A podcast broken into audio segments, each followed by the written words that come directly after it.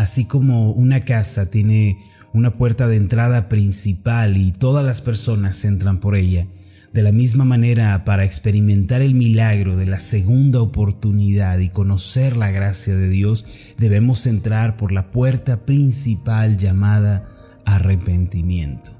En su predicación del Evangelio, el Señor Jesús proclamó en Mateo capítulo 4, versículo 17, arrepentíos, porque el reino de los cielos se ha acercado.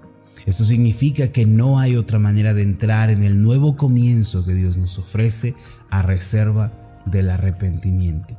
Toda persona que anhele recibir la gracia de la segunda oportunidad y que quiera dar la bienvenida al reino de Dios, primero tiene que arrepentirse de sus pecados delante de Dios. En palabras más sencillas, el arrepentimiento abre nuestro corazón a la gracia de Dios y nos prepara para recibir la bendición de Dios en nuestra vida.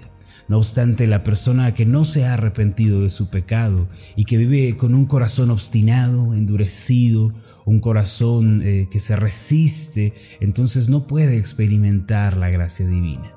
Se cuenta la historia de un hombre que había sido sentenciado por sus crímenes a vivir eh, siempre en una sucia y oscura cárcel, y no queriendo arrepentirse de su vida perversa, con arrogancia gritó que algún día escaparía de aquel calabozo.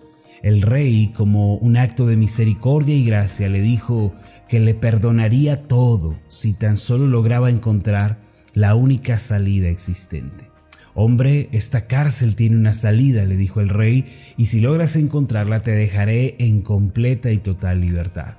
La celda tenía una roca que estaba un tanto suelta en uno de los muros, tenía una ventana muy alta y un registro de desagüe, así que en primer lugar el preso intentó llegar a la ventana. Cuando lo logró, le llevó años aflojar los barrotes, solo para darse cuenta de que la altura era tal que le causaría la muerte si intentaba saltar. El desagüe no fue tampoco la respuesta, ya que si bien estaba abierto se ahogaría antes de llegar al río. Los años siguieron pasando de esta manera. El hombre decidió escarbar por aquella roca suelta que estaba en la pared y al hacerlo después de muchísimo tiempo descubrió que al otro lado había una celda justo igual a la suya. La desesperación y la amargura que estaban en su corazón se volvían más y más grande con el paso de los años. Antes de morir, el viejo preso le dijo al rey, tú me prometiste que había una salida. Yo pasé toda mi vida tratando de encontrarla, a pesar de que la busqué con todas mis fuerzas, no la hallé de haberla, ¿cuál era esa única salida? El rey le respondió, Nunca me buscaste, nunca te arrepentiste de tus crímenes, la puerta de tu celda siempre estuvo abierta, la salida era yo. Fue grande la decepción de este preso al darse cuenta de que por su falta de arrepentimiento y por no buscar el favor del rey nunca pudo salir de su prisión. La puerta siempre estuvo abierta y su libertad estuvo siempre al alcance de su mano, pero la dureza de corazón le impidió ver este favor. Mis amados, la obstinación y el orgullo son una cárcel que se cierra desde adentro. Muchas veces en nuestra vida buscamos hacer salidas de la cárcel de la infelicidad, de la desesperación, olvidándonos de que la puerta que debemos cruzar para ser verdaderamente libres es el arrepentimiento. Por lo tanto, la persona que no se arrepiente, sino que se endurece en su corazón delante de Dios, no llega a encontrar la salida de la prisión de la amargura y del dolor. En el idioma griego, la palabra arrepentimiento es metanoia y significa un cambio de mentalidad, un cambio de pensamientos que tiene sus efectos en las acciones, es decir, en el modo de vida. Esta palabra describe a la persona que ha cambiado la dirección y el rumbo de su vida al comprender el error en el que se encontraba. Si queremos llegar a experimentar la gracia de Dios y queremos salir de la cárcel de la amargura, mis amados, debemos llevar una vida de arrepentimiento. Es decir, debemos experimentar un cambio en nuestros pensamientos, los cuales están marcados por la desobediencia y el orgullo. Asimismo, debemos encaminarnos para vivir de una manera humilde, rendida ante Dios.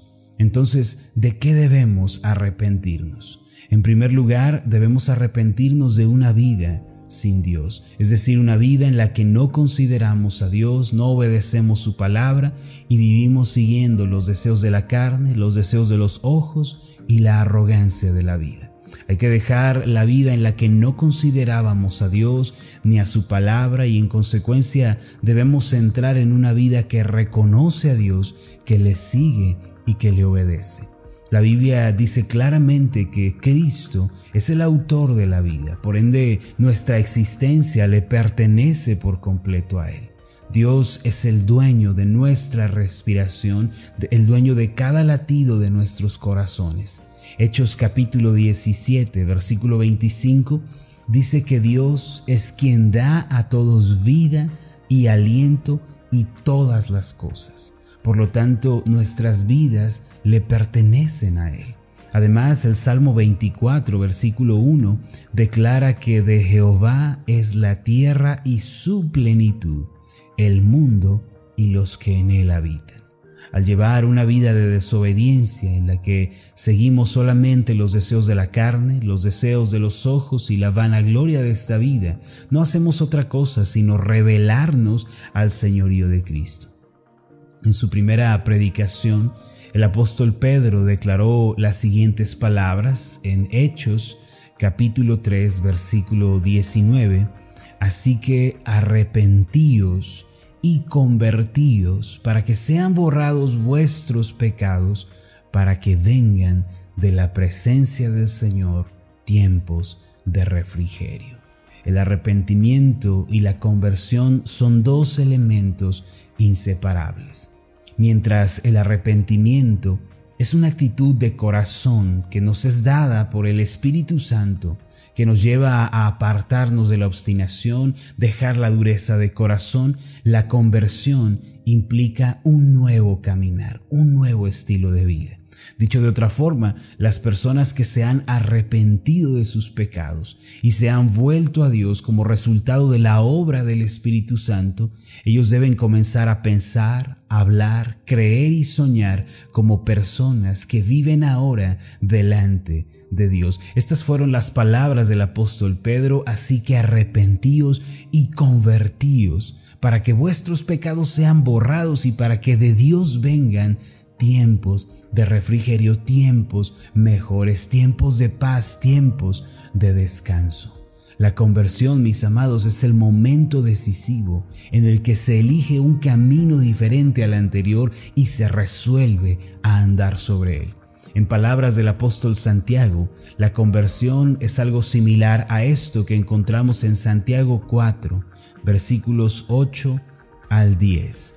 Dice el apóstol Santiago, acercaos a Dios y Él se acercará a vosotros. Pecadores, limpiad las manos, y vosotros los de doble ánimo, purificad vuestros corazones. Afligíos y lamentad, dice el versículo 9, y llorad. Vuestra risa se convierta en lloro y vuestro gozo en tristeza. Versículo 10, humillaos delante del Señor y Él os exaltará. Aquí la expresión acercaos a Dios se refiere al arrepentimiento que nos lleva a rendirnos delante de Dios. Cuando usted y yo así lo hacemos, el Señor no espera, no se dilata, antes se acerca a nosotros como un Padre amoroso que da la bienvenida a su Hijo amado.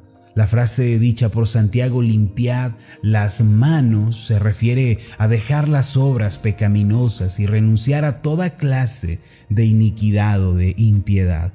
Como dijo el apóstol Pablo en Colosenses 3:5, haced morir pues lo terrenal en vosotros. En este mismo pasaje de Santiago 4, La frase purificad vuestros corazones implica una decisión firme de vivir para Dios, dejando atrás la tibieza espiritual, el, el, no decidirnos por el Señor y el mundo es tomar una firme decisión. A su vez, el apóstol Santiago nos manda a afligirnos, a lamentarnos, a llorar. Este es el acto de contrición que tiene lugar cuando nos dolemos por el pecado y nos lamentamos por él. Y es cuando lloramos por nuestra vida pasada y por haber ofendido a Dios.